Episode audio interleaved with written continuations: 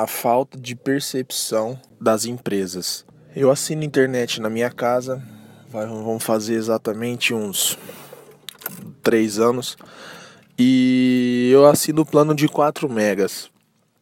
Eu pagava R$ 79,90, teve o reajuste de, do final do ano, foi para R$ 83,18, enfim, é o preço. A internet é boa, nunca tivemos problemas. Só que eu, eu há uns três meses eu tenho que ir na empresa para fazer o pagamento do boleto, porque ela está com dificuldade em me mandar o boleto pelo correio ou por e-mail. Tudo bem. A gente, eu fui esse mês pagar e aí chegando na empresa, eu sempre pego o panfletinho para saber o preço atual da, das promoções e eu notei um fato curioso lá que estava escrito lá, plano de 2 megas, R$ 69,90. Plano de 4 megas, R$ 79,90. Plano de 8 megas, R$ 84,90. Falei, opa, peraí.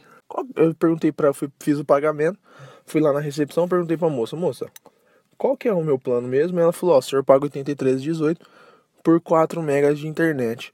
Falei, mas moça, como você me cobra 83,18 por 4 megas, se 8 megas são 84,90? Dá um centavo, um real e setenta centavos a mais por mês para eu ter o dobro de internet. Eu falei, ah, o senhor deseja mudar? A gente começou com esse novo plano agora em abril. Eu falei, mas é claro que eu desejo mudar, moça. São 1,70 para eu ter o dobro de internet. Aí eu fiz uma, uma pergunta para ela. Quantos clientes mais ou menos vocês têm aqui em Prudente? Ela falou, uns, uns 20 a 30 mil. Fiquei pensando nesses 30 mil, vai, vamos pôr.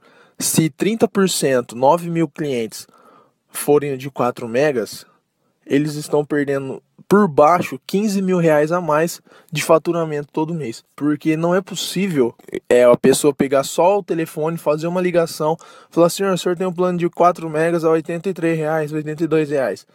O senhor quer passar por de 8 megas a 84,90, 2, 3 reais a mais?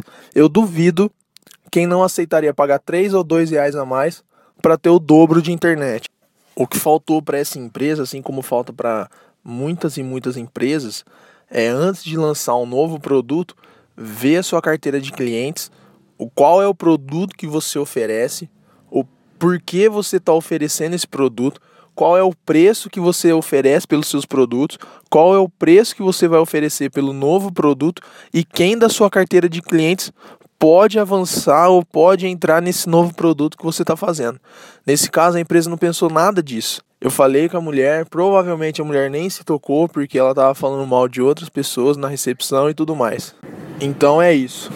A gente precisa ficar ligado porque é num deslize desse que a gente perde, por exemplo, nesse carro, 15 mil reais de faturamento pela falta de apenas uma ligação e de investigar mais a nossa carteira de clientes.